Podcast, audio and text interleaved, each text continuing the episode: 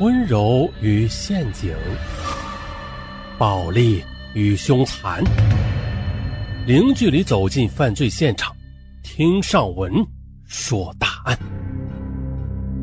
本节目由喜马拉雅独家播出。劫机案，上文以前说过，这中国乃至全世界，嗯，特别是在八几年、九几年那会儿，到了一九九三年的。中国大陆就共有十架民航客机被歹徒劫持，并且全部飞往了台北的桃园国际机场，而这一年也被称为劫机年。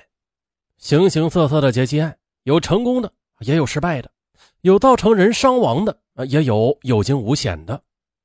啊，咱们今天就来说一起发生在一九八二年的劫机案。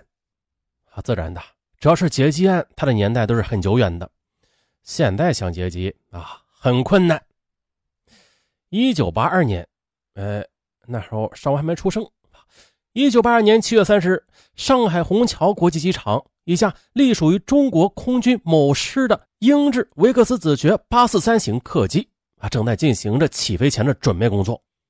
而该机啊，当天直飞的是一次运载某国军事代表团从上海前往北京的专机飞行任务。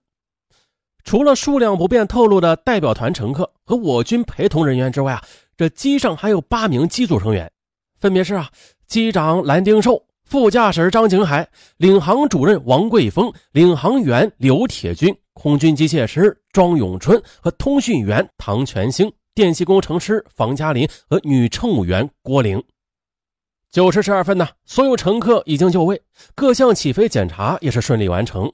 五零二五八号机在蓝丁寿和张景海的操控下，从虹桥机场起飞。这架子爵八四三型的客机，编号五零二五八，至事发时机龄已经接近十九年，是一架老飞机了。这不，起飞之后还没几分钟呢，这超短波电台就出现了故障。机械师庄永春立即着手排除故障。啊，最终啊，在起飞之后二十分钟内啊，将故障排除了。这时候，地面指挥通报，有一架高度四千八百米的飞机要进入空中走廊，请机组保持距离，注意观察天空。机长蓝丁寿回答：“明白。”此时的庄永春起身离开驾驶舱，啊，准备将维修工具放回于通信舱的工具储放处，而领航主任王桂峰、领航员刘铁军。此时啊，正在通讯舱校对飞机的方位，再加上原本就在通信舱的通讯员唐全兴，这小小的通信舱中一下子就挤进了四个人。啊，刚才是通讯舱，咱们呀再看驾驶舱。此时的驾驶舱啊，只留下了机长蓝丁寿和副驾驶张景海在专心的驾驶着飞机。啊，突然呢，两人听到身后咔嚓一声的锁门声，只见呢，驾驶舱门被一个闪进驾驶舱的人一手给反锁了。还没有等二人反应过来，一通不明的液体便劈头盖脸的浇到了两人身上。一闻不好，是汽油。机长蓝丁寿刚觉得大事不妙，这戴在头上的耳机突然就被大力给扯下来了，并且扔到地上。他猛然回头，吃惊的发现一只黑洞洞的枪口正指着他。手枪的主人是一个身穿短袖衬衣的年轻人，左手掏出打火机，右手持枪，恶狠狠地对着张景海喊道：“别动！谁敢捣鬼，我就打死谁！我把汽油点着，咱们一块玩完。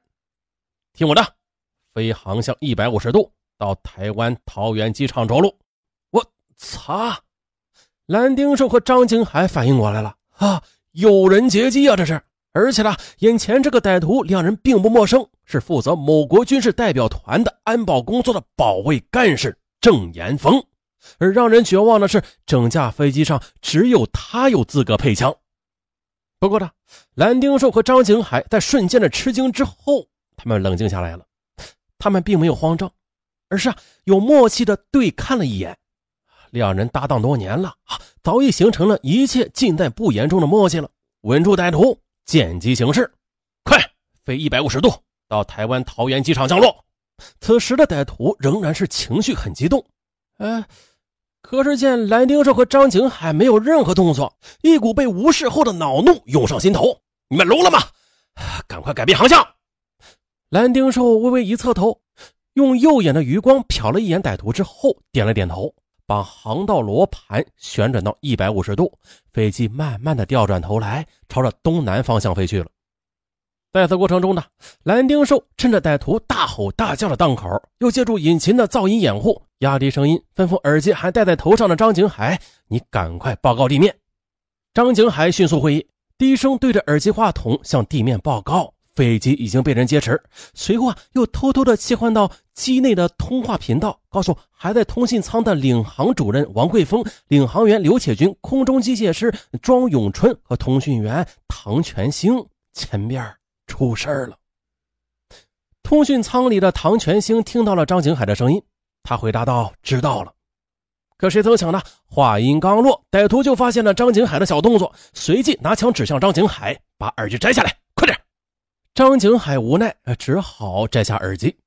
由此，驾驶舱与后舱的通讯就此中断。不过，他就在歹徒威胁张景海的时候，蓝丁寿悄悄的推杆，将飞机高度从三千七百米慢慢的下降到了三千米的有氧高度。随后，又悄悄的打开了施压开关，接触机内增压。有些听友听到这儿，肯定是云里雾里了啊！这番操作，他有啥用啊？哎，这就是专业了。这个动作对后来的行动那是至关重要的，因为如果在机舱内增压状态，这歹徒开枪的话，万一子弹打穿了飞机的蒙皮，就会立即的因为机舱内外的气压不一致而产生释压，严重的话就会导致飞机空中解体的悲惨后果。啊，而如果提前施压的话，就算飞机被子弹打穿了啊，由于此时飞机内部和外部的压力一致，就不会产生以上的可怕后果了。更关键的是，此时驾驶舱内已经充满了挥发性的汽油气体。汽油遇到一颗火星哪怕一个电火花，都可能引起燃烧。一旦燃烧，后果不堪设想。出于激动和紧张，歹徒也是满头大汗，这汗珠不断的顺着额头往下流。因此呢，他不得不隔段时间就用拿着打火机的手臂把汗珠给抹掉。哎。这样就不可避免的会暂时的遮挡他一部分视线。借此机会，在他又一次抬手擦汗之时，蓝丁寿顺手把罗盘转换开关给拨到了左边。张景海心领神会的接过了飞机的操控权。大家听明白什么意思了吧？这飞机啊，它有主驾驶和副驾驶，也就是说的，蓝丁寿把操控权让给了张景海，张景海就心领神会的接过了飞机的操控权。但是呢，为了迷惑歹徒，蓝丁寿依然保持着，哎，就是假装在那开飞机的姿势。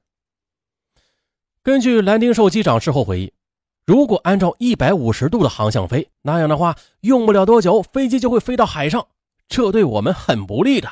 因此，我小声的告诉景海，往西南方向飞。飞机在云上飞行，景海啊，以不显眼的小坡度转向。二幺五度，朝着西南方向飞去，而我们前面的航道罗盘嘛，仍然是标着一百五十度，方向不对，往东南飞，这是西南。你们要是耍花招的话，我就打死你们！谁也不曾想啊，歹徒拿着打火机的手，不知道什么时候变成了一块指北针啊！他发现航道出现了偏差啊，以为是蓝丁寿和张景海又在跟他耍花招呢，立刻又朝着他们喊叫威胁起来。不过这次嘛，蓝丁兽他并不买账。我们没有耍花招的，你的指北针在地面时候是准的，但是在驾驶舱受到电磁场的影响就不准了。你看，我的罗盘指的不就是一百五十度吗？歹徒瞄了一眼这蓝丁兽眼前的罗盘，哎，确认还真的是一百五十度，就放心的闭了嘴。而此时的驾驶舱外。领航员刘铁军在通讯舱接收电台，向地面汇报完飞机位置之后，起身准备返回驾驶舱时，结果发现驾驶舱门从里边反锁上了。于是呢，他就扒着门缝看到了舱门里倚着一个穿着白衬衫的人，手上还握着枪。他马上意识到舱内出事了，立刻返回通信舱，向机组中党龄最深的领航主任王桂峰告知了驾驶舱的情况。几乎同时，通讯员唐全兴也接到了副驾驶张景海前面出事了的告警。啊，这事前面说的，但是啊，他只来得及回一句“知道了”，再想说话时，却发现通话已经中断了。王贵峰阅历很丰富，冷静异常，他首先判断出这劫机歹徒是来自自己人，于是命令电气工程师房嘉林到客舱清点人数。果然发现我方陪同人员中少了一个保卫干事郑岩峰。